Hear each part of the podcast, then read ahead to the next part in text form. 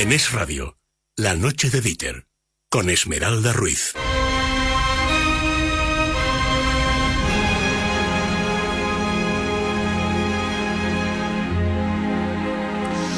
8.45 minutos de la noche, 7.45 en las Islas eh, Canarias. Carmen Tomás, muy buenas noches, bienvenida. Buenas noches. Aquí Mario- a ver si fructífero. Fru- a ver si fructífera, sí. Eh, Mario Noya, muy buenas noches, bienvenido a ti también. Muchas gracias. Oye, y qué bien, Carmen. ¿Qué tal? fructiferar. ¿Cómo estás? ¿Cuánto tiempo sin verte? Vamos a ver si fructificamos. A ver si fructificáis los dos. Fructiferáis. Ah, vamos a fructiferar, Mario, eso es, fructiferar. que es que no fructiferar. hablar Hay que hablar con.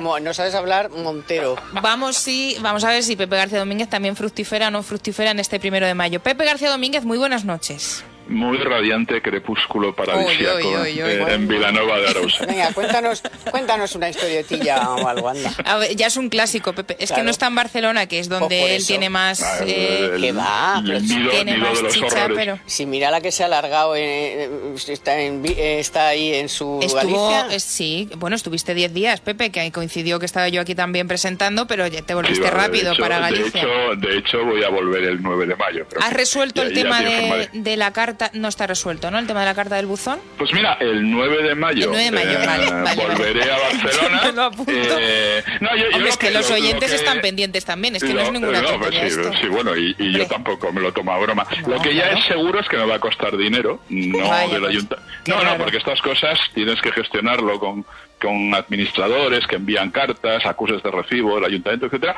y esto los intermediarios cobran, con lo cual ya hay un quebranto financiero para mí Claro. en toda esta broma. Pero ya, ya te diré, si no recuerdo cómo se llamaba, Hassan. Sí. eh, Ya- si- eh, sabes que nada es gratis. Jamil, ya, o- ya- ya te diré si me lo encuentro en casa o no. En fin, yo no dejé cordero en la nevera, pero en fin. Esperemos que no, Pepe, esperemos que no. Bueno, en fin.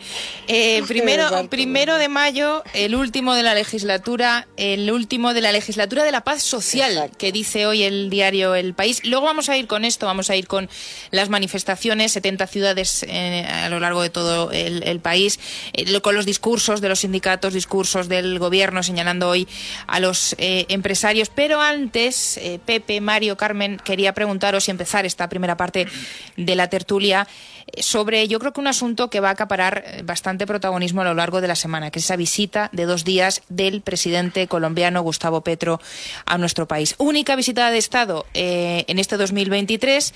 Va a estar Gustavo Petro en el Palacio de la Moncloa, se va a reunir con Pedro Sánchez, eh, también también se va a reunir con el alcalde de Madrid, con José Luis Martínez Almeida, que le va a entregar ni más ni menos que la llave de oro de la Villa de Madrid. Se la va a entregar a un señor, un presidente, a un señor que dice cosas, por ejemplo, eh, como esta. Si logramos que una serie de actividades de la sociedad colombiana que hoy se consideran crimen, no se consideren crimen más adelante, pues habrá, por definición, menos crimen en Colombia. Claro. Eh, Sí, sí, de cajón. Una persona que se ha cargado a siete ministros de su gobierno, Carmen, porque no se avienen a su plan eh, de radicalización, a un señor que tiene como asesor ni más ni menos que a Xavier Vendrell, que es uno de los cerebros del proceso separatista, que está investigado por hasta cinco delitos. Este señor es el que el miércoles va a visitar España y va a ser recibido con todos los honores. Bueno, vamos a ver. eh, yo creo, o sea, objetivamente, pues bueno, es un presidente de un gobierno y, y viene a un país y le recibe el presidente del gobierno. Luego podemos pensar de él lo que queramos. Podemos pensar que, pf, ¿por qué se le tienes que dar las llaves? Y peor, ¿por qué le tienes que dar una medalla de la Universidad de Salamanca a semejante, eh, a semejante personaje? A mí más que...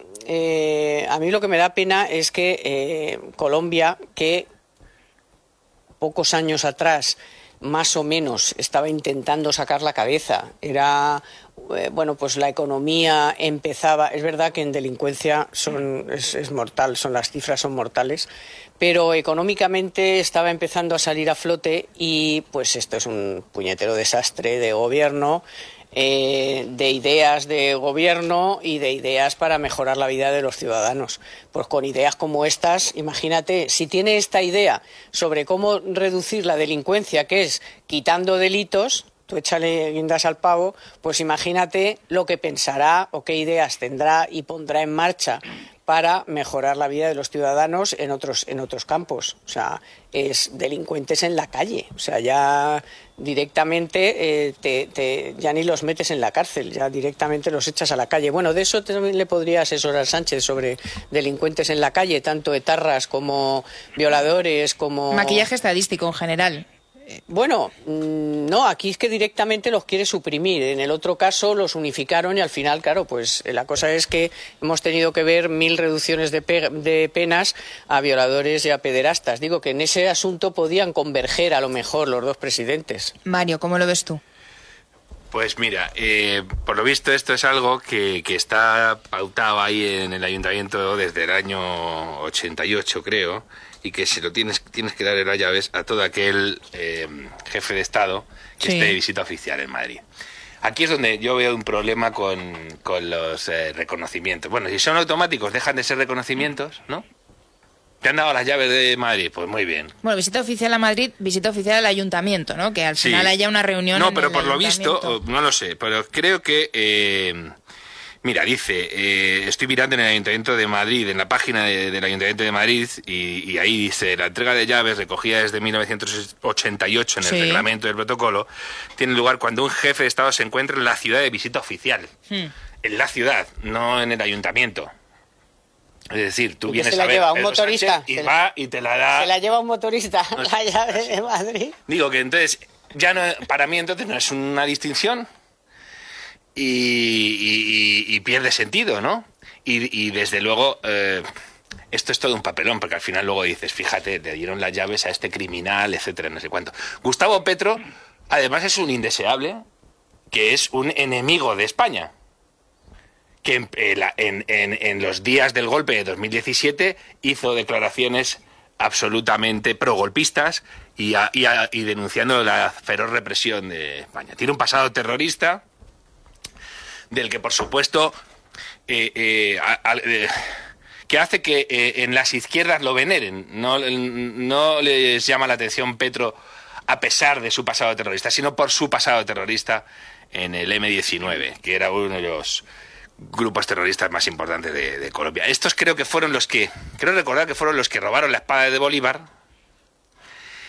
Y no lo sé, ahora ya no lo sé, tengo dudas si no fueron los que asaltaron el Parlamento de Colombia. No, el, Tribunal Supremo. El, Supremo de Colombia, Exacto. Así que eh, fijaos, ¿no? Cómo está el patio. bueno, eh, yo, eh, la verdad, distinciones a este hombre que además tiene la feísima costumbre de meterse en la, en la vida política de los demás ahora, no en el pasado cuando era candidato, ahora siendo presidente de Colombia, pues la verdad es que no me parece lo más procedente, la verdad. Pepe. Bueno, vamos a ver, América Latina es un continente fallido, no de ahora, desde hace 100 años, y políticamente asilvestrado en general. Eh, no está viviendo quizás su peor momento, porque ha habido circunstancias políticas mucho más, mucho peores. En cualquier caso, nunca son óptimas. Eh, dicho eso, es decir, España lógicamente tiene que tener una relación particular con la comunidad iberoamericana y no podemos estar diciendo no recibimos a un presidente porque nos cae mal o porque no sé qué. Entonces no tendríamos relación con nadie ahora mismo en América Latina, ¿no?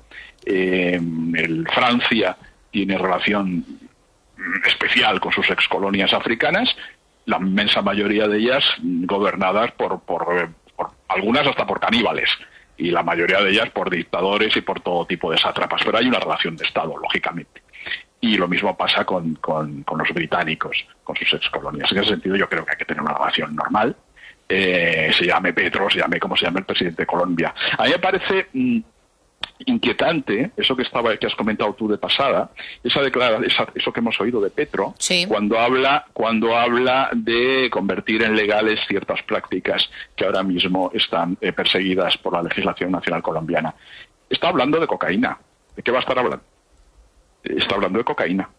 Eh, la única multinacional eh, que ha conseguido construir América Latina, esto no es una frase mía, es de, García Márquez, la única, la única multinacional que ha conseguido construir América Latina en toda su histórica, en toda su historia, es el tráfico de, el tráfico de cocaína.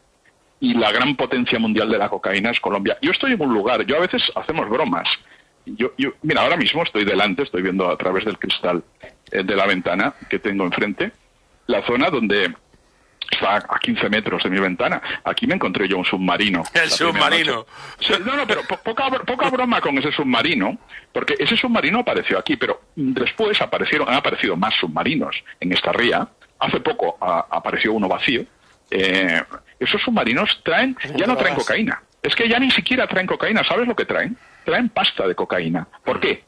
Porque si la Guardia Civil consigue em, eh, confiscar la cocaína de un submarino, cosa que a veces ha ocurrido, hmm. eso significa una, un quebranto de millones de euros o de millones de dólares para los narcos gallegos y colombianos. Pero, ¿qué hacen? Envían pasta de cocaína, que es mucho más barata, por lo tanto el riesgo financiero es mucho menor si los descubren, y esa pasta de cocaína se transforma en cocaína en laboratorios con, con material químico que están aquí, que están en España, que están en Galicia ya se han descubierto, muy cerca, en esta misma comarca en la que estoy yo, un par de laboratorios donde se transformaba pasta de cocaína colombiana en cocaína para su distribución. Es decir, estamos hablando de un riesgo, de, una actividad delictiva con unas implicaciones económicas enormes, enormes, que mueve cientos de millones de euros y que está radicada en Colombia y que se transporta, entra en Europa por la costa gallega. Y, eh, ahora, estamos en ese núcleo. Cuando tú ves al presidente de ese país insinuando, porque lo está insinuando, que hay que legalizar esas formas, que hay que legalizar no a nivel universal, sino en su país, esa, esa actividad que es ahora mismo la principal de, la principal de Colombia, te está diciendo que te va a traspasar un problema multiplicado por 10 a Europa y en concreto a España. Por tanto, si hay alguna agenda de la que sea perentorio que el presidente del gobierno español hable con el presidente de Colombia, no es sobre su pasado en el M19 o sobre sus proyectos socialdemócratas o no sé qué tipo, sino de qué va a pasar, qué está pasando con el control de esos submarinos que vienen desde Colombia a Galicia y que traen cocaína no solo para España, sino para el conjunto de Europa. Bueno, la pena es que no solamente eso que dice es, totalmente cierto todo, pero es que en Venezuela exactamente lo mismo. O sea, el segundo de Maduro, los hijos, los sobrinos, la familia de Maduro, o sea, todos, todos se dedican al narcotráfico y de ahí es de donde sacan sus fortunas que tienen, como muy bien se descubrió, pues en cuentas en Panamá, en cuentas en Suiza, en cuentas donde quieran, que son multimillonarios todos, multimillonarios. Bueno, vamos a hacer una pequeña pausa, Saramos con un consejo para nuestros oyentes y enseguida volvemos. Cal Plus de Mundo Natural es un complemento rico en aminoácidos con vitaminas B3 y B6 que contribuyen al buen funcionamiento del sistema nervioso. Ya saben, Cal Plus de Mundo Natural y gánale la batalla al estrés. Consulte a su farmacéutico dietista en parafarmacias del corte inglés y en parafarmaciasmundonatural.es. Mundo Natural. La noche de Dieter es radio con Esmeralda Ruiz. La noche de Dieter es radio con Esmeralda Ruiz. Es una lata el trabajar. Todos los días te tienes que levantar. Aparte de esto, gracias a Dios, la vida pasa felizmente si hay amor. Mi madre llora. Nueve y dos minutos de la noche. Yo no me hago responsable de esto que está sonando ahora. Es elección de Isaac Vizcaíno y yo ahí no tengo nada que decir. Oye, pues nosotros estamos trabajando el 1 de mayo, Pero Carmen, oye, eso no y muy quiere contentos. decir eso. Sí, bueno, sí, ¿Cómo que no? Pues sí, pues muy contentos, claro que sí. Sara, con el Porque Cal somos Plus, así, nos lo tomamos así. Le vamos a dedicar el Cal Plus a Carmen. Hoy jorobaba un poquito. Y también se lo vamos a dedicar a Isaac, pero mejor el sillón relax, que yo creo que lo van a necesitar más, sí. Y es que para conseguirlo tienen que entrar en yoquiero1.com y verá que su precio habitual es de 600 euros. Y como oferta de lanzamiento, nuestros oyentes lo podrán conseguir por 499. Disponible en cinco colores diferentes y lo podrá financiar sin intereses por tan solo 41 euros al mes. Así que todos los socios, además de Libertad Digital, tienen otro 5% de descuento adicional con el código socios LD. Bueno, el sillón relax lo necesito yo también. Pues a que ver, sepas que eh, yo creo que fue canción del verano, fíjate lo que te digo. ¿Esta? Hombre, Sí. pues seguro que sí. Seguro que sí. a los boomers, pues tú no sabes, claro. pero- No, yo no. Eh, pero- fíjate, pero de todas maneras es la típica eh, es la típica canción. El otro día publicamos en, en Voz Media eh, una canción que era habían hecho una medición que era la que te hace más eh, la canción que hace más feliz a, a la gente y no me acuerdo ahora cuál era. Debe ser un infelillo. Pero este tipo de canciones son las que te alegran. Son que tienen muchísimo mérito y yo creo O sea, cuesta encontrar a alguien que tenga mala, im- mala impresión o mala imagen de Luis Aguilé. ¿Por qué? Porque lo asocias con Todo este tipo de verano, canciones. todo verano, Claro, por favor, era un clásico. Claro. Tenía que haber una canción de Luis Aguilé. Nada. Era un poco pinochetista, todo se ha dicho. Bueno, sí, pero fíjate que precisamente, eh, eh, eh, Pepe, pero no le mirabas esos bajos, ni él, ni él te decía, bueno, y ahora voy a meter un mitin político antes de cantaros, es una lata. No, claro, Te quedabas con, pues, Claro, con el ritmo con la con canción la del canción verano. y ya está. claro, claro. Bueno, em, sí, Mira, también. fíjate, es agradable. Piensas en los sindicatos y es todo lo contrario. Te levantas Ahí por la yo, mañana ahí y va dices, yo. me cago en genocidio en las marisquerías hoy. Ahí va yo, Claro. subir, subir. Las gambas, no sé quién decía hoy. muertas. Hoy decía uno que era el día de las gambas, que estaban todas. Estaban todas gritando. Estaban Aterradas. todas con miedo. Bueno, subir salarios, bajar precios y repartir los beneficios. claro, vale, este ha sido el lema de este primero de mayo, último de la legislatura. Decíamos de la legislatura de la paz social, porque hoy le ha preguntado, bueno, ya lo venían advirtiendo, pero bueno, hoy le han preguntado en, en televisión española al líder de la UGT, a, a Pepe Álvarez, si peligraba realmente la paz social en España. He dicho que, por supuesto, que, que sí que, que corre eh, peligro. Em, Depende de lo que vote eh, la gente. Si vota, maneras, si claro. vota algo que no sea el PSOE, efectivamente corre peligro la, la paz social. Estos son Son, son lo peor. Son una maldición para los trabajadores y para la sociedad española en general. Gente que no tiene representatividad. eh, gente que no se merece tener las posiciones de influencia que, eh, que, que detentan, que no ostentan, porque nadie les ha dado vela en, en este entierro. Es más, eh, los trabajadores significativamente y relevantemente siempre les dan las espal- la espalda en los procesos de este tipo. Son las organizaciones más opacas que hay en España. Nadie sabe cuándo vota, cuándo se votan unas elecciones sindicales, quiénes ganan, quiénes no, eh, qué cobran, qué no cobran, eh, nada. No se sabe nada de ellos. Bueno, y han estado metidos Sí, en buenas en buenos pufos Eso sí, urbanísticos todo lo- y la PSV, la- y, todo, todo, todo. eh, de rositas todo el mundo. Una cosa, tiene, eh, hay una cosa en la que no tienes, no tienes razón, pero en, en la Constitución española Sí, ahí sí se les reconoce. Ahí se les reconoce como agentes sociales. Otra cosa es que a lo largo de los años no se haya modificado en absoluto esa esa nominación porque no sabemos ni, cu- ni cuántos ni cuántos ni afiliados cuántos tiene. afiliados tiene ni es más uso por ejemplo que tiene sus afiliados que pagan la cuota cosa que dudo que muchos de porque si, nada menos que Sánchez les ha dado 270 millones ¿eh? Bueno, pues estos tíos que reúnen a 10.000 personas en Madrid, ministros incluidos y tal y cual chimpún, 10.000 personas, es que no son ni la décima parte de los delegados sindicales, es decir, que no trabajan, que solo van a la empresa a reunirse, a hacer cositas. ¿eh? De estos conozco yo a muchos de Radio Televisión Española. En Radio Televisión Española, solo en Radio Televisión Española, eran como ciento y pico. O sea, liberados sindicales que no, no trabajan. El sindicato y la empresa les liberan para acciones sindicales. Bueno, pues es que no estaban, oye, no estaban ni los ni los ni los liberados sindicales, o sea, pero vamos a ver, si no trabajas, si solo te dedicas al sindicato y el 1 de mayo te has ido de puente y no eres capaz de ir a la manifestación, o sea, son unos sinvergüenzas absolutos. Y luego estos sinvergüenzas no le suben el sueldo a sus empleados y están pidiendo que otros empresarios, porque ellos al final son una empresa, cobran subvenciones, cobran, cobran eh, no sé cuántos, pero cobrarán de sus afiliados sus, sus mensualidades y resulta que han tenido hasta, hasta organizaciones que han estado en huelga y encerrados porque no les quieren subir el sueldo. O sea, pero ¿qué tipo de gentuza eres que pides para otros lo que, lo que no le das? Esto era como cuando eh, la reforma laboral de Zapatero, que fue la que fijó los 20 días, ¿eh? y empezaron los de la UGT a echar a gente con los 20 días. O sea, y protestaban porque los empresarios se les daban con 20 días. Es que eso es una hipocresía, es una es una falta de, de rigor, de, por supuesto, de transparencia. O sea, no sabemos nada, nunca hemos sabido cuánto gana el secretario general de un sindicato. Eh, ¿Por qué uno me acuerdo que tenía dos pisos de protección oficial, dos áticos? El anterior a, a Sordo tenía dos áticos de protección oficial, o sea, que eso nos enterábamos así de, de pasadilla. Ni el Banco de España ni nadie controla las cuentas de estos, de estos tíos.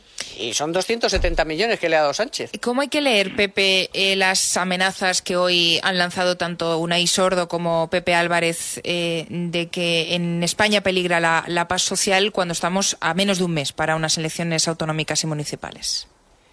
Yo no lo vincularía con, con esas elecciones, pero en cualquier caso, eh, se ha planteado como lema más o menos general de, de, de este primero de mayo la reivindicación de la subida de los salarios. Eh, bueno, bien, bien, eh, creo que es, que es un, el papel de los sindicatos, ¿no? Decir esas cosas. Pero yo haría una reflexión. Eh, los salarios, no en España, no solo en España, en Occidente, en el conjunto de Occidente, es decir, en Europa Occidental, en el mundo rico, en Europa Occidental y en Estados Unidos, en los dos, llevan del orden de 45 años congelados. He dicho 45 años, y no me he equivocado. Congelados un periodo, 45 años, en el que la productividad ha crecido de, forma exponencial y los salarios están congelados. La cuestión es que es, algo tan asombroso que, que, que, que, la pregunta es evidente. Es decir, bueno, ¿por qué? ¿Por qué está ocurriendo eso? Y está ocurriendo por circunstancias que no tienen nada que ver con lo que plantean ahora mismo, por ejemplo, los sindicatos en España. Hay tres razones de fondo, tres razones profundas, que explican que, hay, que, la, que, llevemos prácticamente dos generaciones de trabajadores con los salarios congelados. Un, un, trabajador norteamericano gana lo mismo hoy en términos reales, en términos de poder adquisitivo, que, alguien en 1980, que ocupase su mismo empleo. Eso es, insisto, es asombroso. ¿Por qué ocurre? Pues por tres razones que tienen, insisto, poco que ver con la confrontación con la patronal a corto plazo en el ámbito nacional. Una es la inmigración, es decir, los, los, la inmigración baja los salarios. Los salarios se determinan como cualquier precio, por oferta y demanda. Si hay más oferta que demanda, va a bajar el precio. Por el cambio tecnológico, que eso tiene poco arreglo, desde el punto de vista del diálogo social y de la acción sindical, y, y, y, por la globalización, que es lo mismo. Es decir, porque cosas que se hacían aquí ahora se hacen en China y el chino cobra 20 veces menos que el occidental. Eh, por tanto, esos factores, globalización, inmigración masiva del tercer mundo hacia el primero y cambio tecnológico, que son factores muy profundos, que no, eso no lo arregla sentándote en una mesa con un ahí sordo y firmando no sé qué del diálogo social, son transformaciones históricas. Frente a eso, los sindicatos, no solo españoles, sino occidentales en general, prácticamente no tienen nada que decir. De hecho, no dicen nada. Eh, tú pregúntale a, Pepe Álvarez cuál es el, discurso de UGT frente a estos tres ítems que yo te he planteado y no te va a decir prácticamente nada. Es, España, algo que a mí, en fin, me, asombra que, se hable tan poco, España acaba de firmar un, un convenio con Estados Unidos por el cual cualquier eh, inmigrante ilegal sudamericano o centroamericano, fundamentalmente son centroamericanos, que entre ilegalmente en Estados Unidos, será aceptado en España y enviado por el gobierno norteamericano, pero eso os parece normal. ¿Os parece normal que entre alguien ilegalmente en los Estados Unidos de América y que el gobierno de Estados, los Estados Unidos de América lo envíe a España y el gobierno español diga, ah, pues muy bien, uno más? Bueno, es esto, ¿qué dicen los sindicatos de esto? ¿Ha dicho algo, eh, Pepe Álvarez, de esto? ¿No? ¿Le parece bien? Ese es no, el precio entonces, de la parece, foto de la visita. Si, claro, pues si le parece bien eso, o sea, o sea, ¿eso en qué se traduce? No estoy haciendo demagogia, ¿eh? ¿En qué se traduce eso? Se traduce en que empleados con esa gente, no, eh, ese señor que, que, que, que, van a deportar de Estados Unidos y que lo van a enviar a Madrid o a Barcelona, conmigo no compite. No va, a ser, no va a ser tertuliano de radio ni va a escribir artículos de prensa. Es evidente que no va a competir conmigo. Por tanto, a mi sueldo o a mis ingresos no les, no les afecta. Ahora, a trabajadores poco cualificados que están en España sí les va a afectar porque va a aumentar la, oferta de trabajo poco cualificado y eso baja los sueldos. Vale, eh, si tú dices eso, en una asamblea de UGT te van a decir usted es un racista o usted es un facha de Vox. Pues los fachas de Vox a veces dicen cosas que son ciertas, con independencia de que sean fachas o no sean fachas, porque la realidad es independiente de esa, existe al margen de la orientación ideológica del que lo diga. Bien, frente a esto, que son los factores profundos que están determinando las realidades salariales en España y en el resto de Occidente, los sindicatos no dicen ni mo. Bueno, ahora mismo en España también hay, eh, se, puede, se puede añadir que en los últimos años, y ahí están los datos de recaudación y de cotizaciones a la seguridad social, a las empresas, lejos de dejarles respirar, lo que se le ha hecho mmm, continuamente es poner trabas, legislación, confusión, más impuestos, más cotizaciones, más no sé qué, o sea, lejos de favorecer que estas empresas, eh, después incluso hasta de la pandemia, respiraran un poco y sacaran un poco, porque siempre hablan de lo que ganan los bancos, pero es que al final te miran los números de los bancos y al final mm, el 80%, el 85% del negocio no lo tienen en España, esos los beneficios no son sacados de España. Aún así, en España, las grandes empresas, algunas grandes empresas, sí que han subido los salarios. Lógicamente, si coges un periodo más largo, pues obviamente no, no eh, pasa lo que dice Pepe, ¿no? Pero es que encima eh, en España, como la mayoría de las empresas son pequeñas, son pequeños comercios, son eh, pymes, son autónomos, son tal, es que no les han dejado respirar en los últimos cuatro años, poniéndoles más medidas que tienen que tomar, más cosas que tienen que hacer, contabilidades de no sé qué, eh, poner lo de los horarios, todo trabas, trabas, trabas, legislación, cambiar todas las cosas de los impuestos, las, las cotizaciones sociales, todo. Entonces, todo eso bueno, a todo, a todo esto le tienes que añadir lo que han sufrido con los precios de la energía, con tal. Entonces, tampoco tú, aún ahora mismo, al, al 90% del tejido productivo español, no le puedes pedir que suba mucho los salarios, porque es que si es que no, no cierra porque, porque Dios no lo quiere, porque yo qué sé por qué no cierra.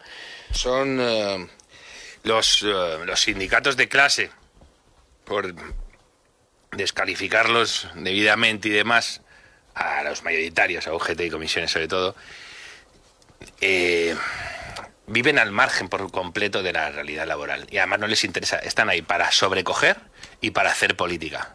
Y para, eh, y para poner el cazo. De ahí que yo le preguntara a Pepe por cómo había que leer esa para, para, qué, ¿Para qué les, eh, les interesan los procesos de negociación colectiva? Y para los ERTES y los despidos, para, para pillar. Es que de, todo pillan. De todo pillan. Es lo único. Y luego, lo que dice Pepe. Bueno, ¿y en las reales en qué estáis vosotros? Hay una cosa que es especialmente infame en España. Los autónomos. ¿Cuántos autónomos hay en España, Carmen? Tres millones. Tres millones. Los tipos más desvalijados del, sistema del sistema. Nadie les protege. Y los sindicatos lejos de decir, oye, ¿en qué estáis?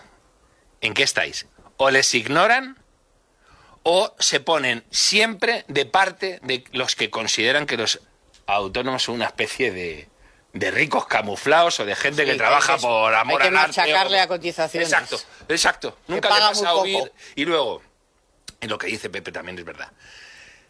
Las cuestiones reales que hicieron... Eh, hicieron que... Eh, ¿Cómo se llama este tipo? Eh, hay un periodista que va, que es que encima va llorando por la vida, eh, diciendo que le cierran puertas por, puertas por ser izquierda, está forrado y solo sale Movistar. ¿Cómo se llama este hombre? Quique Peinado. Este, eh, Quique Peinado, le llegó a preguntar, lo he hecho, no le he hecho aposta, se, estaba yendo el nombre, no se me iba la cara del pájaro. La, cara no se me ha ido. El nombre sí. Bien, eh, eh, le preguntó en una campaña electoral, la de las, de las autonómicas, a Pablo Iglesias por los problemas que generaba la inmigración en los barrios. Eh, los sindicatos han dicho alguna vez algo de los problemas reales de desestabilización que genera en los barrios populares, en los barrios llamados antes obreros, la avalancha eh, eh, migratoria que los ha transformado radicalmente y eh, han abundado en algo de lo que ha dicho, por ejemplo, Pepe ahora, como he comentado de pasado y he comentado mucho en muchos artículos. Empujan a la baja los salarios de los que trabajan ahí o de los que viven ahí. ¿Algo han dicho al respecto los sindicatos alguna vez que no sea política de fuego de artificio? O sea, nada que sea que esté que esté relacionado con, la cuestión laboral, ¿no? O con la cuestión laboral. Oye, a ver qué hacemos. Oye, ¿qué hacemos? Estamos generando aquí unos eh, guetos que mm, socialmente tienen la potencialidad de convertirse en polvorines y, y nos estamos poniendo todos de perfil. Y luego, todos estos vienen a trabajar, porque como resulta que España no es un país de pleno empleo, ¿no será que muchos vienen a eh, recibir muchísimo más de lo que aportan y van a aportar, por lo que por lo que ha comentado Pepe también en, varios de sus artículos. Ni tienen eh, cualificaciones laborales, eh, ni tienen largas vidas laborales, etcétera. Es decir, no van a poder suplir lo que se les está procurando. Los sindicatos abren la boca al respecto de esto, plantean, oye, tenemos aquí un problema real, a ver cómo lo solucionamos. Mira, ni mu. No, de acuerdo, pero al final, eh, por ejemplo, por sectores, por eso a centrarnos en el sector del automóvil, que Sí. donde los sindicatos, eh, estos mismos sindicatos, son muy potentes, pero no el sindicato, sino los de UGT de la Volkswagen, es. de la SEAT, de, De la la tal. ¿Y por qué? Porque saben, se preocupan de cómo está su empresa. De hecho, ahora va a haber unos eh, ERES gordísimos de 700 y 900 y 1000 en algunas fábricas de- españolas.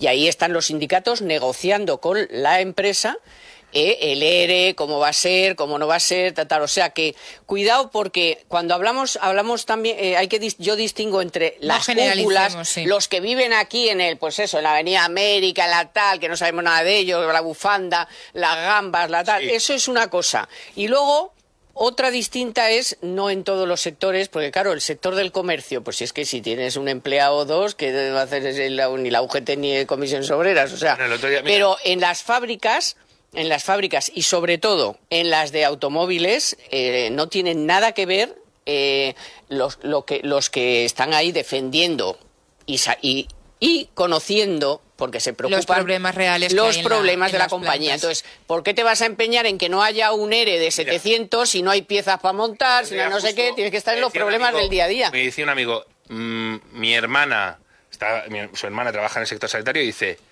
eh, se ha apuntado en un sindicato para las, para las cuestiones de verdad del día a día y de ver qué sucede y qué no dice. Y se ha ido, dice, asqueada.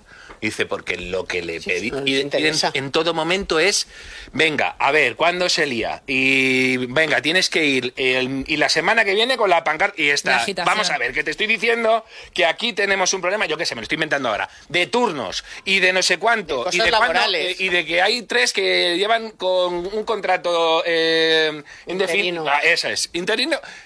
No, no, que, oye, ¿tú de qué, tú de qué vas? ¿Que, ¿dónde, ¿Dónde estás? ¿Qué te crees que es un sindicato? Sindicatos que han nacido para hacer política y para enfrentar a, enfrentarse a, en este caso en Madrid, a Ayuso. Ayuso. Eh, Lo que está claro es que cada vez despierta menos interés, al menos es en mi percepción, el- la celebración o, o el Bueno, día de- si no van del ni ellos. trabajador, el día No del, primero de mayo. Bueno, no van ni ellos, pero sí van los miembros del gobierno. Seis ministros, Bueno, Carmen, han estado a hacer participando, la claro, foto a la foto. unidos con los sindicatos para señalar todos ellos al eh, a, la, patronal, ¿no? A los a los empresarios. Ha sido un gran, yo creo, eh, importante escaparate para muchos de ellos. Pues, por ejemplo, Iseta ha estado en Barcelona, claro, estamos en, en plena pre, pre, pre campaña, casi campaña ya. Eh, Isabel Rodríguez, que ha estado en Puerto Llano, Castilla-La Mancha, importante feudo también para el Partido Socialista. Yo creo que plataforma de escaparate ha sido para eh, Yolanda Díaz, para la propia ministra de Trabajo y para su plataforma, eh, Sumar, porque, hombre, hoy era un gran día Bueno. para, para ella. Pues, ella lo ha intentado aprovechar, más o menos. Hago un llamamiento aquí a la patronal a que cierre cuanto antes, junto con los sindicatos, sí, un ANC que permita subir los salarios en el conjunto de nuestro país. Creo que ha llegado el momento de que con carácter inmediato, con carácter inminente, le den una buena noticia a nuestro país. Bueno, em, Sí, está en campaña. Está en campaña. y no se da cuenta de que, bueno, seguramente, yo qué sé, no sé lo que pasará, tendrá sus seguidores, no sé, ha hecho un programa que se ha publicado el, El diario El Mundo viernes. está dando a conocer ¿eh? algunas de, pinceladas, lo de la herencia universal. los 20.000 y todas euros para estas- los que cumplan 18 todas años. estas chorrabotadas a los Sí. 16, no sabe que la ley de la ley electoral se necesitan mayorías cualificadas para cambiarla, pero bueno, es Bueno, igual. por proponer. Ya se enterará. Pero bueno, a ella le ha servido de plataforma, pues me parece muy bien. Yo la que no sé qué pintaba hoy ahí, con el expolio que nos está haciendo, tanto directamente al no deflactar la tarifa, como directamente subiéndonos todos los impuestos y quedándose con un pastizal de la subida de la inflación, es Montero la, la fructífera. María Jesús Montero, la ministra. No de lo entiendo. O sea, pero ¿qué pintas ahí si estás saqueando a los trabajadores? Si una parte de la culpa de que nuestro poder adquisitivo sea el, el- el menor en años es que nos estás saqueando los metiendo la mano en el bolsillo continuamente. ¿Sabes lo que pintaba? Pues a lo mejor esto. Isaac. Ha dicho que no a la subida del salario mínimo, ha dicho que no a la subida de las pensiones, pone piedras en el camino para llegar a acuerdo en materia salarial, votó en contra de la reforma laboral. En definitiva, está defendiendo el interés de unas élites, el interés de una minoría privilegiada, en vez de defender a la gran mayoría social, que es la que propicia el avance económico en nuestro país. La construcción económica se hace de la mano de todos, no solo de la mano de los empresarios. Recurrir al líder del Partido Popular. No, ya, ya. Pero es que dice unas cosas. O sea, es que dice, no de, de la mano de todos, y de, sobre todo de tu mano. El interés. ¿Eh? El, in- el interés de escuchar a esta eh, sujeta. eh, la- las cosas que su- suceden en España. Todo aquel que haya pasado por las administraciones socialistas andaluzas eh, tendría que estar en, en una cueva y intentando que la gente, o pidiendo a Google, por favor, eliminadme de los criterios de búsqueda, que es que esto atenta contra mi propio derecho a la imagen, que sepa la gente que he estado en un gobierno de la Junta de Andalucía. Y van fardando, y van fardando. Y ella que mucho encima- que se dedicaba al presupuestario, al eh, presupuesto. eh, eh, con, con Moreno Bonilla, que no es precisamente Adenauer, y mira cómo el, el rebote que está pegando a Andalucía. Y dices, es que mira que habéis debido de ser malos. O que tampoco os interesaba que fuera demasiado porque lo hemos dicho muchas veces, cuál era su modelo. La su modelo es el caciquismo del siglo XX y XXI, que es este, el, el generar eh, unas sociedades absolutamente dependientes de- de- del gobierno subvencionador, de las administraciones subvencionadoras, como además en Andalucía se vive de maravilla y en infinidad de pueblos no necesitas demasiado para poder llevar una vida cómoda, pues ya está, ahí estaba. Ahí estaba. Por seguir, Pepe, ahora te doy la palabra con los discursos, para ver qué te han parecido a ti los discursos que hemos escuchado hoy en este primero de mayo. También eh, Vox y su sindicato afín, que es Solidaridad, han organizado eh, pues una concentración en la plaza madrileña de, de Chamberí para, para celebrar este Día del, del Trabajador. Porque también hay dos tipos de sindicatos. Los sindicatos que han salido a la calle en España con las subidas de la luz, con la inflación, con el problema de la energía y los que se han mantenido encerrados en sus castillos, en sus edificios costosísimos, pagadas con subvenciones robadas a todos vosotros con impuestos y que no han movido un solo dedo ante la precariedad, ante el alza de los precios y ante los gravísimos problemas que han enfrentado las familias en estos años. Eso sí, que cambie el gobierno, porque en cuanto les echemos ya sabemos lo que va a pasar. Esos sindicatos se van a echar a la calle, a romper la convivencia, a traer violencia y a forzar huelgas amenazando a los trabajadores que quieran abrir sus comercios. Pepe, a ver, ¿con qué te quedas de los discursos de, este, de esta jornada? Yo con los discursos, como comprenderás, no me quedo con ninguno, ¿no? Son cosas, son cosas que se hacen, bueno, que, en fin, que, que la política está para eso, ¿no? Para hacer discursos en, en plazas, en, en estas fechas señaladas, no me quedo absolutamente con ninguno. Eh, después está mi posición personal al respecto, que no es de ahora, sino de toda la vida. Eh, sindicato de Vox, solidaridad, bien. Yo primero entiendo que, que, que es malo, y ha sido malo históricamente, que los sindicatos sean correas de transmisión de partidos. O sea, a mí me parece bien que exista un sindicato eh, que esté en la órbita ideológica de Vox. Eh, me parece mal que dependa de Vox. Igual que me parece mal que la UGT dependa de- del PSOE o que Comisiones en su día dependió del Partido Comunista, ahora ya no. No por nada, sino porque el Partido Comunista ha desaparecido. Eh, Ahora es de Yolanda. bueno, no, tampoco. Anda que no. Eh, yo, yo creo que, que son de sí mismos. Es decir, los sindicatos, ahora mismo, eh, comisiones no es de nadie, y, y incluso UGT es bastante de sí misma y, y tienen su propia, eso que dicen los modernos ahora, su propia agenda, al margen de lo que piensa el PSOE. Ahora, yendo, a- en fin, trascendiendo un poco esa, esa categoría, yendo a un plano más general, yo creo, y yo me he fijado mucho en lo que ha pasado hoy en Francia. En Francia han andado a palos. A Francia llevan meses a palos, llevan años a palos. O sea, llevan unos cuantos años, pero a palos de verdad, con la policía en la calle y en París, ¿eh? no en zonas marginales. Y hoy han seguido con los palos. Eh, cuando esa, esa crítica que siempre se hace aquí a los sindicatos, ¿no? Las subvenciones, que son unos paniaguados, que, es gente que está fuera de la realidad, que no trabajan, los liberados, etcétera. Tiene mucho de verdad, tiene mucho de cierto. Pero también tiene mucho de cierto que si no existieran este tipo de sindicatos, existiría la CNT, porque en España hay que conocer la historia de España y la historia sindical de España. La CNT no era un sindicato corrupto, no había liberados, no había paniaguaos, no había gente que se tomase mariscadas. ¿Sabes qué había? Tíos con pistolas Violentos. que, se- que mataban empresarios. E- Eso es lo que había. la CNTFI. Entonces, claro, mm, si no tuvieses sindicatos de este tipo, más o menos untados por el presupuesto estatal, que es lo que tenemos en España, desde la transición, tendrías lo otro. Es que claro, a veces pues, se piensa, no, si no existiera esto, todo iría bien. No, no, si no existiera esto, tendrías lo otro, que es lo que tuvimos aquí en el año, durante la República y en la Guerra Civil. Por tanto, hay que pensárselo mucho también cuando se hace esa crítica un poco ingenua a los sindicatos. Es decir, los sindicatos seguramente son algo que tiene que existir tal como son ahora que no entusiasman a nadie, que no se afilia a nadie, y tenía razón Carmen. Los sindicatos son muy eficaces en las grandes organizaciones. Mira, la gente no lo sabe, en general no lo suele saber, pero un profesor de instituto en España gana más que un profesor de universidad. ¿Os parece lógico?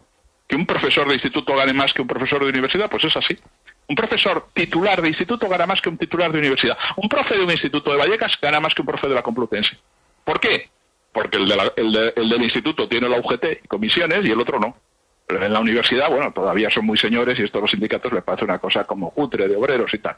Y, la presencia sindical es muy baja. Los sindicatos han conseguido en enseñanza media cosas asombrosas. Primero esta, por ejemplo, ¿no?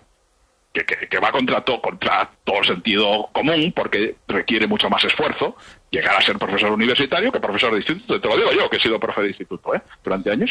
Pero pues han conseguido cosas mucho más que a mí ya me parecen escandalosas directamente, como que los interinos se convirtieran en funcionarios sin haciendo una oposición de Chichinabo en la que conseguían eh, el 90% de la puntuación simplemente por antigüedad, por haber estado allí calentando una silla, sin haber demostrado ningún conocimiento académico específico. Eso se ha hecho en España, se ha estado haciendo en todas las autonomías, las del PP, las del PSOE, las del PNV, las de Convergencia, en todas. Y cuando se habla del gran desastre que es la enseñanza en España, algo tendrá que ver que hay muchos profesores funcionarios que saben poquito, y saben poquito porque les regalaron las oposiciones los sindicatos. Entonces, eh, los sindicatos, quiero decirte, que han tenido mucha, mucha, han tenido y tienen mucha fuerza en sectores, en el sector público, por supuesto, y en, sectores muy grandes, de muchas plantillas, han tenido efectos beneficiosos para su clientela, eh, pero bueno, no, eso no quiere decir que sean efectos beneficiosos también para el conjunto de la sociedad.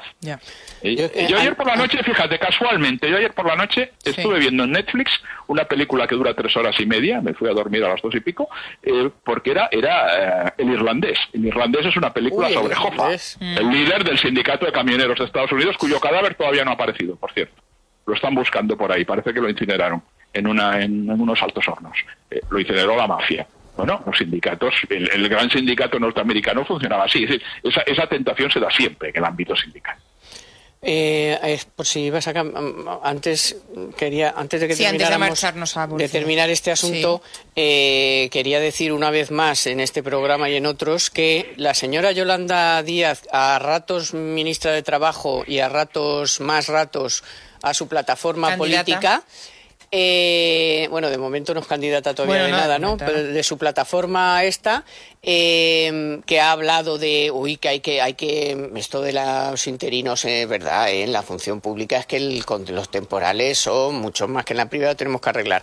Pues que sepa todo el mundo, por si no se ha enterado, que ya lo he repetido muchas veces, pero se lo merecen, cómo funciona también el SEPE, están ustedes encantados porque llaman y les atienden, les dan cita previa, les son encantadores y tal, y lo hacen fenomenal, lo hacen fenomenal, pero son muy pocos, pues a partir de hoy, es decir, mañana, dejan de trabajar en el SEPE 1.200 interinos. Repito, este programa de nuevo, 1.200 interinos. Así que a partir de mañana desistan de que en el SEPE les, les atiendan ni medianamente decentemente. Eh, no sé, o sea, de verdad que yo alucino con esta, con esta gente que dice una cosa, hace la contraria y, además eh, estropea todavía más los, los... O sea, si estas 1.200 personas se necesitaban, se necesitan, se necesitan. Si el SEPE no funciona, si el SEPE es un desastre, si el SEPE no puede atender a toda la gente porque no hay gente, ¿qué haces eh, entonces para, primero, ¿para qué contratas a 1.200 y ahora les vas a echar? O sea, es alucinante, de verdad, lo de esta señora a ratos ministra de Trabajo del país con más paro de la Unión Europea y con más paro de la OCDE. ¿Y por qué recuerda Carmen este dato? Pues porque hoy eh, la ministra ha dicho esto exactamente. La temporalidad pública es absolutamente igual de indecente que la que teníamos en el ámbito de la esfera privada. Hago un llamamiento claro es necesario modificar el EBEP para que hagamos exactamente lo, que hicimos en el ámbito privado. Esto es, que no permitamos esas tasas de temporalidad en el ámbito de la administración pública. Es absolutamente posible. Esto es como Petro. ¿Cómo acabo con ello? Pues que ya los he hecho. Pues borrándolo. Claro, los he hecho y ya no hay temporalidad. Ya 1.200 menos temporales. Sí. Es igualito. Eh, igualito. Decía Pepe, oye, vamos a darnos con un canto en los dientes que, que, que por lo menos no son terroristas los sindicatos. Joder. Eh, Pepe, bueno, pues nada, eh, ya, si ese va a ser el, el remedio. eh, el problema de los sindicatos, eh, dices que tienen agenda propia, no la tienen. Eh, su agenda es la que pacten con el gobierno porque son unos mediadores De izquierdas. del gobi- si el del gobierno es de derechas, no. Efectivamente, a esos les incendian la calle, les destruyen la calle. Y luego, eh, por ejemplo, agenda propia tienen los sindicatos norteamericanos, por ejemplo. Los sindicatos norteamericanos, que son los grandes responsables de algunas de las eh, de las calamidades que suceden en Estados Unidos, el estado de la educación pública, por ejemplo, eh, esos sí que tienen agenda propia. Hay zonas, hay ciudades que las gobiernan los sindicatos, que tienen cantidades indecentes de dinero en Estados Unidos. Y quitan y ponen candidatos demócratas. Es decir, los republicanos ya no existen para estos y eh, deciden ellos cuál de los demócratas se ponen en, en- en determinados sitios y demás. ¿no? Hay sindicatos que han sido más constructivos. En Irlanda, eh, Irlanda lleva 20 años eh, haciendo una transformación radical de, de su economía, de su sociedad, etcétera, y le ha, ha pasado de ser eh, uno de los países que cerraba las tablas de cualquier cosa eh, estadísticamente en, Estados, eh, en Europa, junto con Portugal y España y Grecia, a ser uno de los que las encabezan en casi todos los sitios, y no solo porque Microsoft tenga declare impuestos ahí o Apple y demás. No, no, no. Ha habido procesos de reconversión y de transformación de eh, su mercado laboral que han contado con la participación de los sindicatos que en un primer momento se echaban atrás, decían que no, ¿no? Y además fueron muy combativos ahí con la con Maastricht, con Niza y demás, y luego de repente vieron, oye, que nos estamos equivocando y rectificaron, etcétera. Pero sobre todo es es muy interesante ver que aquí no hay propuestas de los sindicatos, no no no ves reflexiones sobre lo que está sucediendo de verdad en el mercado laboral y ellos tienen unos nichos muy dados. El funcionariado Pero eso es el CESIF ahora, Sí, ¿eh? Hay juguete y es. Ahí comisiones. están desaparecidos. El funcionariado, Los echado. generales, o, el- o la gente que trabaja en el sector público y los que están en las grandes empresas, pero ahí los sindicatos no están, no sirven de, de valladar o de defensa de los, de los empleos, sino de fijación de posiciones y de eh, gestor de eh, de eres masivos o etcétera, ¿no? Ese es el Hace un par de años o tres que eh, estuve, una de las veces que he estado en Alemania, eh, estaban allí discutiendo lo de los- la semana laboral de cuatro días. Y el sindicato del metal, que son más de dos millones y medio de, de allí sí que, sí eh, de cotizantes, sí, eh, de cotizantes, estaba discutiendo con las empresas del metal, imagínate, las fábricas, las, las industrias, la industria del metal en Alemania, una reducción para, o sea, vale, jornada de cuatro días, pero vamos a discutir qué reducción de salario lleva implícito. ¿no? Y se estaba hablando del 25%. O sea, aquí te dicen, bueno, vamos a hablar de la jornada de cuatro horas, pero ganando lo mismo. Hombre, vamos a ver, no asfixies a la empresa, que si estamos todavía con menos horas trabajadas que antes de la pandemia y lo que ha hecho esta señora eh, Yolanda Díaz es trocear el mercado laboral, lo que hay es mucha gente trabajando a media jornada, trabajando pocas horas y ahí está la EPA. La EPA es que del empleo, eh, poco empleo que se creó este trimestre, la mayoría era empleo a tiempo parcial y que no se habían conseguido eh, recuperar las horas. O sea, la productividad no se ha recuperado. Con lo cual, y, y entonces se ponen a hablar de las cuatro horas y a imponerlo ya en algunas empresas y encima a- a- a- a- al mismo precio. Bueno, no, y ojo, porque además Hombre, aquí hay que vamos otra a ver. clave, que eso de nuevo está pensado para el funcionariado. Eh, el funcionariado que es el que menos se está incorporando a- de nuevo a la presencialidad. Y están tres días generando en casa. Unos problemones salvajes Tremendo, sí. de gestión en Sí. la ciudadanía. Mm. Y a ver quién los vuelve a meter en las oficinas. No, a ver no quién los llama para que se reincorporen a sus puestos de trabajo. Eso va a ser, eso va a ser bastante complicado. Sin embargo, hay, bueno, pues hoy la ministra de Trabajo la hemos escuchado señalando a los empresarios como el gran Sí, eh, claro, problema del mercado malos de la laboral de este país. Ahora vamos a hacer un consejo, vamos a dar un consejo para nuestros oyentes y enseguida regresamos. Estos días venimos hablando de cómo completar tu pensión con un dinero extra para mejorar su calidad de vida. En Óptima Mayores le ayudan a conseguir la hipoteca inversa que más le conviene para mejorar su jubilación. Solo tiene que tener más de 65 años y una casa en propiedad. Infórmese gratis en el 900 900 100 o en optimamayores.com.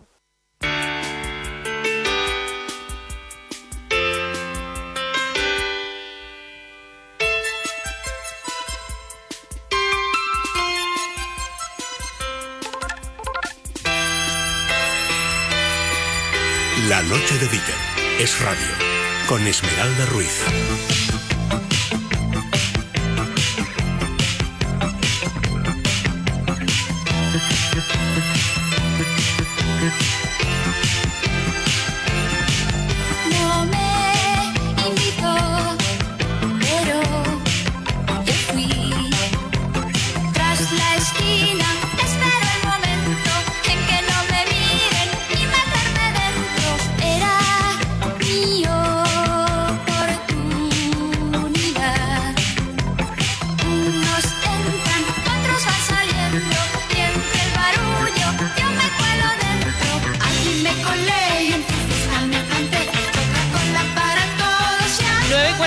Minutos de la noche, 8.42 en las Islas Canarias. ¿A quién puede ir dirigida Pepe? Porque Carmen y Mario yo creo que ya lo saben, pero lo hemos estado comentando. Pepe, ¿a quién va dirigida esta canción? A ver, que Mira, tan mira. bien ha elegido Isaac. Me has pillado en el limbo directamente. Hombre, pero Pepe, por favor, del Claro, siguiente como- protagonista de la historia para que vamos a contar. Madrid es... Claro, él está a otras está a cosas, otras un cosas. marino Madrid es y, y, un en rollo fin, y comparado y con sus, sus, sus- sus submarinos y sus... Yo, soy un y los periférico. que tiene en la calle siempre tiene a dos o tres ahí en la calle que le dan Soy mucho un juego. periférico por vocación. A ver, vamos a contárselo a Pepe, que está un poco desubicado. A ver, Carmen, eh, Mario, ayudadme. Mañana, 2 de mayo, Día de la Comunidad de Madrid, Pepe. Eh, actos oficiales, actos institucionales con motivo del, del 2 de mayo. Como siempre. Como siempre, En como cada año, en la Puerta del Sol. Y eh, la Comunidad de Madrid envía una invitación, siempre, al Gobierno para que eh, mañana asista un representante del Gobierno de España a este acto. El año pasado eh, se invitó directamente al presidente del Gobierno, que declinó eh, asistir al acto y designó a Bolaños como representante. Este año se ha invitado a la ministra de Defensa, Margarita Robles, que mañana va a asistir a ese acto del 2 de mayo, a la Puerta del Sol, y también se ha invitado a la ministra portavoz Isabel Rodríguez, que no va a asistir a ese acto. ¿Quién va a asistir en su lugar? ¿Quién se ha autoinvitado? Porque no estaba invitado al acto de mañana el ministro de Presidencia, Félix Bolaños. Esta historia es un poco enrevesada además y, y tiene, bueno, depende de, hay muchos medios que publican, nosotros nos vamos a quedar con lo que cuenta nuestra compañera eh, Olivia Moya en Libertad Digital porque ya veremos lo que ocurre mañana, ¿no? Pero la, la polémica desde luego está, está servida. Eh, nos cuenta nuestra compañera Olivia Moya que eh, los servicios de protocolo del Ministerio de la Presidencia, del Ministerio de Félix Bolaños, eh, enviaron también un email, un correo electrónico a la Comunidad de Madrid interesándose por saber la escaleta del acto institucional.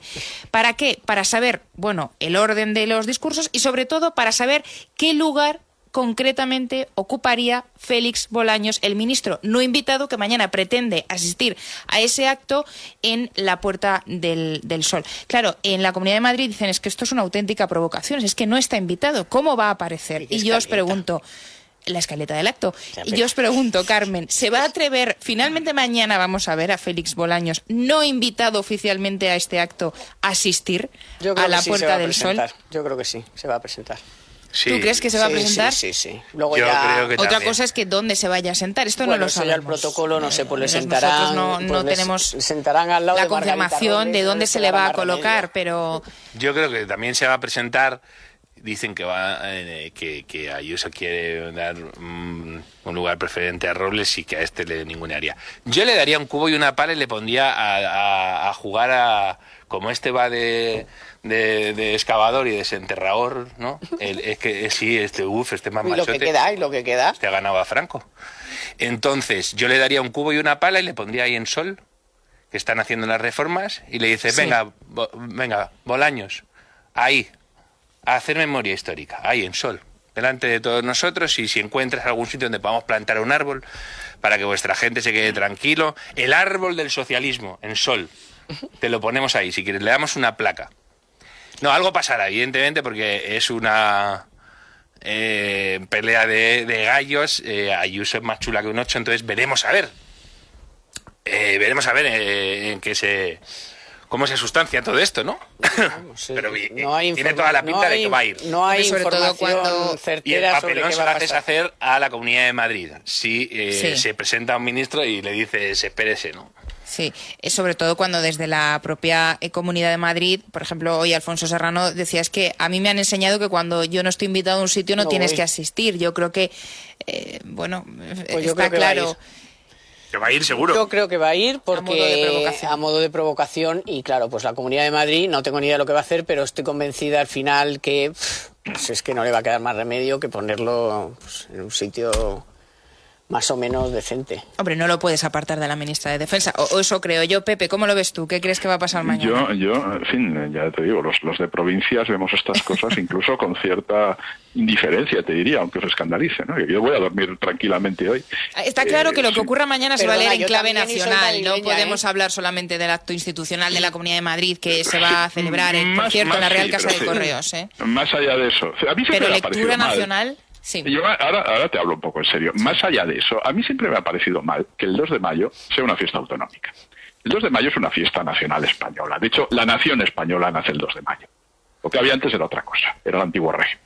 La nación es, nace el 2 de mayo. Y una nación no nace, no, no nació una comunidad autónoma, en un sitio donde además la autonomía no le importa a nadie, como es Madrid.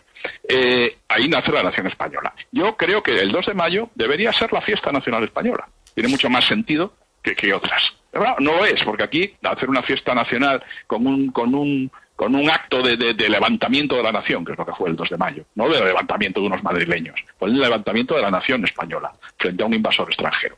Y eso es el 2 de mayo. Por tanto, es qué mejor símbolo de la, de la, de la, de la nación española que eso. No, no, no se ha querido. eh, y bueno, y se ha convertido en una cosa autonómica en un sitio donde no existe ninguna conciencia autonómica, como es Madrid. Eh, bueno, muy bien. Ahí hay un enfrentamiento entre el PP y el PSOE, va, también muy bien. Ya te digo, lo estoy viendo a 600 kilómetros desde la Ría de Arausa y a ver lo que me preocupa ese tema, ¿no? Mm, mira, a mí una vez eh, Esperanza Aguirre tuvo la amabilidad de invitarme a esa fiesta institucional. Ah, entonces asis- has asistido. Entonces yo al 2 de asistí, yo asistí, yo estaba, yo estaba vale. en esa fiesta. Pero vamos a ver, no estaba yo solo, creo que éramos 4.000 personas más o menos allí dentro. Eh, si caben 4.000, yo creo que, hombre, podría estar un ministro del gobierno, tampoco pasa nada. Eh, decirte que esa, esa tensión eh, permanente que se da en la capital de España, eh, política, no, no, no solo desde, un lado, eh, no solo desde el PP, porque desde el otro lado son iguales. Entonces, esa, esa tensión permanente, eh, vista desde lejos, te da un poco la sensación de decir, oye, se podría calmar un poco, no pasa nada. Es decir, el PP va a ganar igual las elecciones en Madrid porque las va a ganar de calle, vaya Bolaños o no vaya Bolaños a, ahí a hacer no se sabe muy bien qué, a montar un número seguramente. Eh, Para Yo- salir al día siguiente a la portada de un periódico. Es una bobada y, y, y- y trascendente por lo demás. Y yo creo que, bueno, en fin, oye, en un país que no es tercermundista, eh, pues se podrían hacer las cosas de otro modo, ¿no?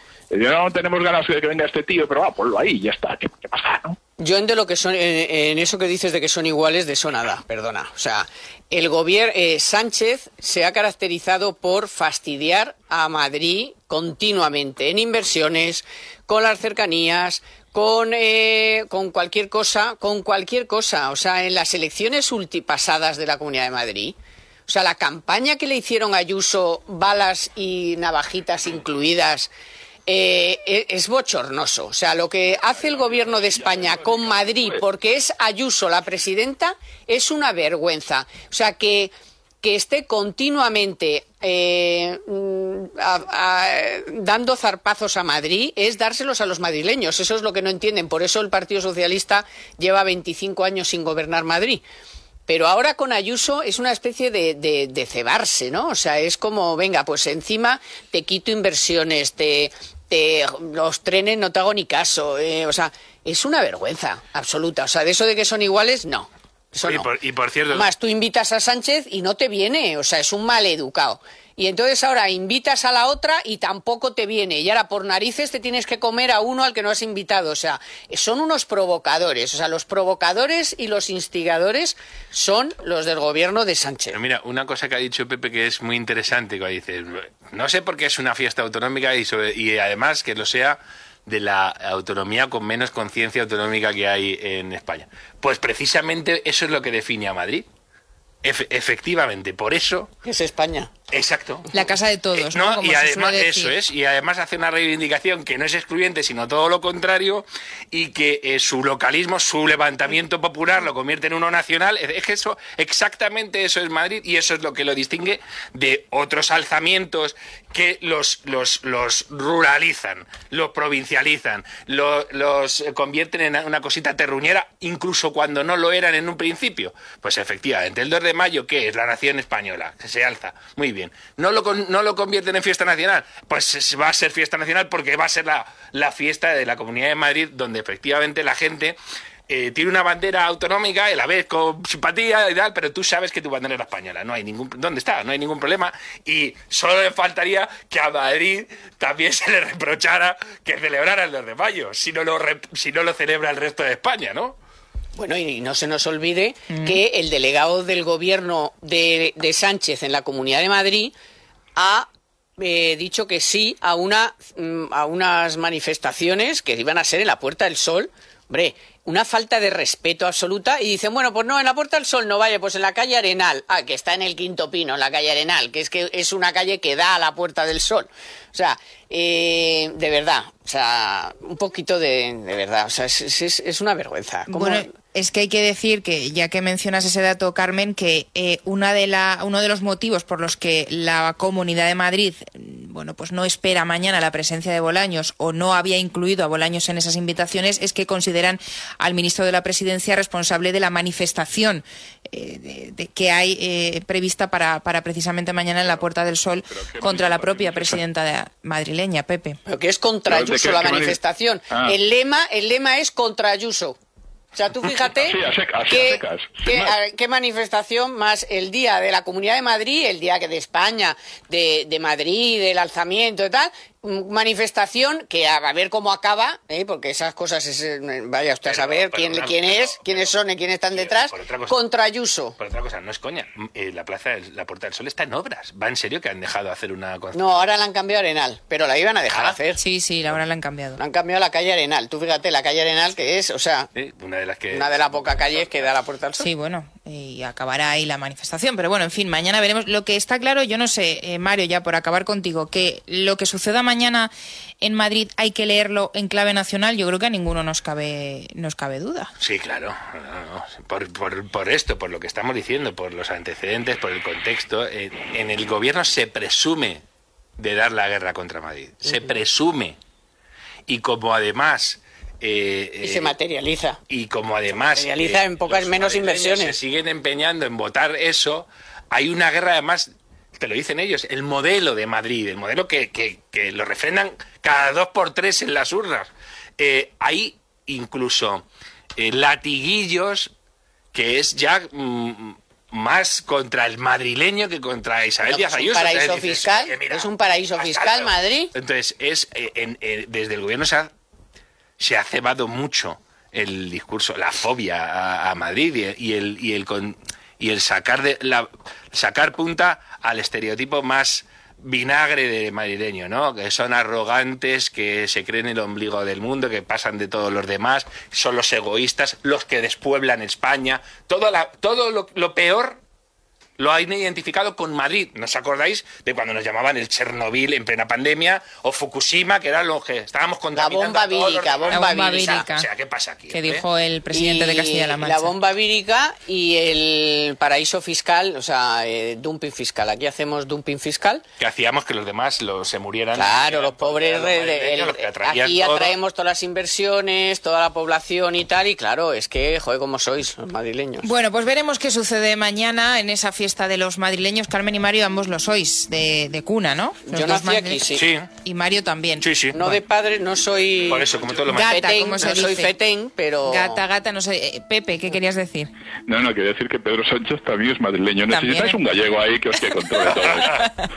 Pues bueno, no pues cuando quieras, Cuando os tranquilizaréis los madrileños. Cuando quieras, Somos aquí te gatos esperamos. eh, como son los gatos. ¿Qué- ¿Cómo son gatos? Los europeos comunes estos que hay en la calle atigrados y tal, de su padre y de su madre. Eso es un gato, es decir, eso es verdad. precisamente. Eso es verdad. Bueno, hemos llegado al final de la tertulia política de este lunes, Sara. eh, para fecha importante y señalada la de este domingo, Día de la Madre. Y tu jamón Hombre. directo tiene además un surtido preparado para, para regalar. El surtido de tu jamón directo para este Día de la Madre tiene tres estuches de 100 gramos cada uno, uno de jamón ibérico de bellota, otro de paleta ibérica y otro de lomo ibérico. Además también una cuña de queso puro de oveja, una lata de pimentón dulce, un tarro de miel y también una cajita de bombones de la caja roja de Nestlé. Todo por 52 euros con IVA y gastos de envío incluidos. Pepe García Domínguez, como siempre, un placer. Muy buenas noches. Igualmente, hasta luego. Mario Carmen, muy buenas noches a los Buenas dos. noches. Muchas gracias. Guapa, muchas gracias a ti.